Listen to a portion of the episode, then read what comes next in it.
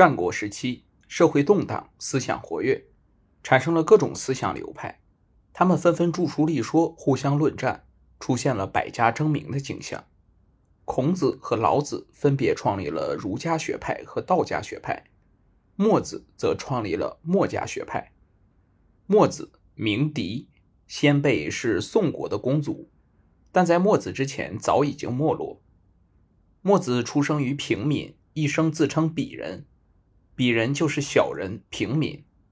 早年他曾游学各地，学习治世之道，曾拜儒家学派的人为老师，学习诗、书、春秋等儒家经典。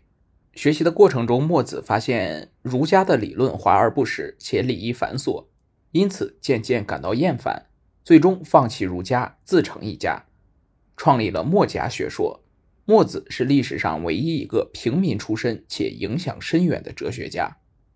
墨子思想观点的核心为兼爱，兼视人如己，兼爱即爱人如己，就是消除亲疏贵贱等级的分别，同等的爱所有人。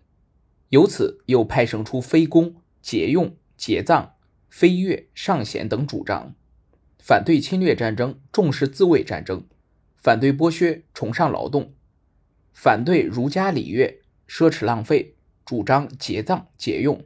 反对世卿世禄，主张选用官吏要任人唯贤。为了宣传自己的主张，墨子在各地聚众讲学，广收门徒，形成了墨家学派。他的思想代表了平民的利益，反映了手工业等小生产者渴望安定生活、反抗压迫、呼唤自由的心声，因此吸引了大批的手工业者和下层士人。墨子的追随者达到数百人之多，声势浩大。墨家学派的成员多来自社会下层。穿短衣草鞋参加劳动，以自苦立志。他们有非常严密的组织和严格的纪律。最高领袖被称为巨子，其他成员都称墨者。墨者的行动必须服从巨子的指挥，就是赴汤蹈火也不能后退。墨子精通手工技艺，擅长防守城池。因为反对侵略战争，因此经常组织弟子帮助被攻的国家防御抵抗。他还曾亲自制止楚国攻打宋国。平息了一场即将发生的战祸。公元前四八八年，楚惠王继位，他改革政治，发展生产，使楚国一扫被吴国打击的几乎灭国的阴霾，逐渐恢复过来。楚惠王见国力恢复，便想重新争夺中原的霸权。他特别请来当时的工匠高手鲁班，为他打造攻城的器械，以便提高军队的攻击力。鲁班帮楚国设计制造了可以折叠、伸展开又能爬得很高的云梯。楚惠王很满意，准备用云梯先攻打宋国。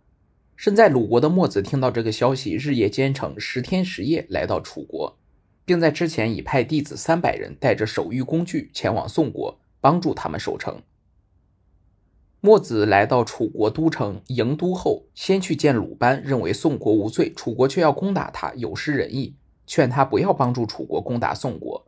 鲁班被墨子说动，但无奈自己已经答应楚王，不能反悔。很是为难，于是墨子就请鲁班带他去见楚王。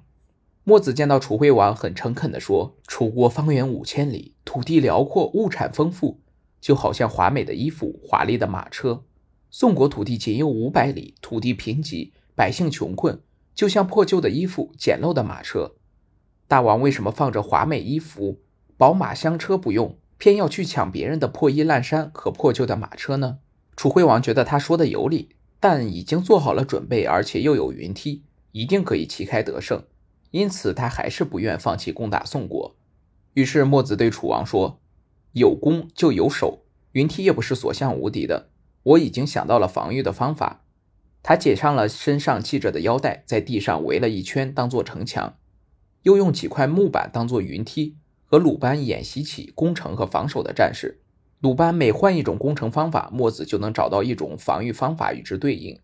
鲁班用了九套攻法，已经无计可施。可是墨子的应对方法还绰绰有余。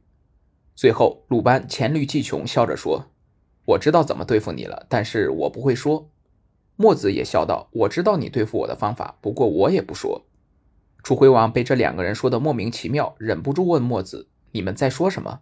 墨子说。鲁班的意思是，只要把我杀了，就没人知道怎么防备云梯的进攻了。但是其实他想错了。来楚国之前，我已经把防御的方法交给了我的弟子，并派了三百个徒弟帮宋国防守。就算我死了，楚国也未必能攻下宋国。楚惠王亲眼看到墨子能抵御住云梯的进攻，又听他这样说，知道攻打宋国占不到任何便宜，最终放弃了攻打宋国。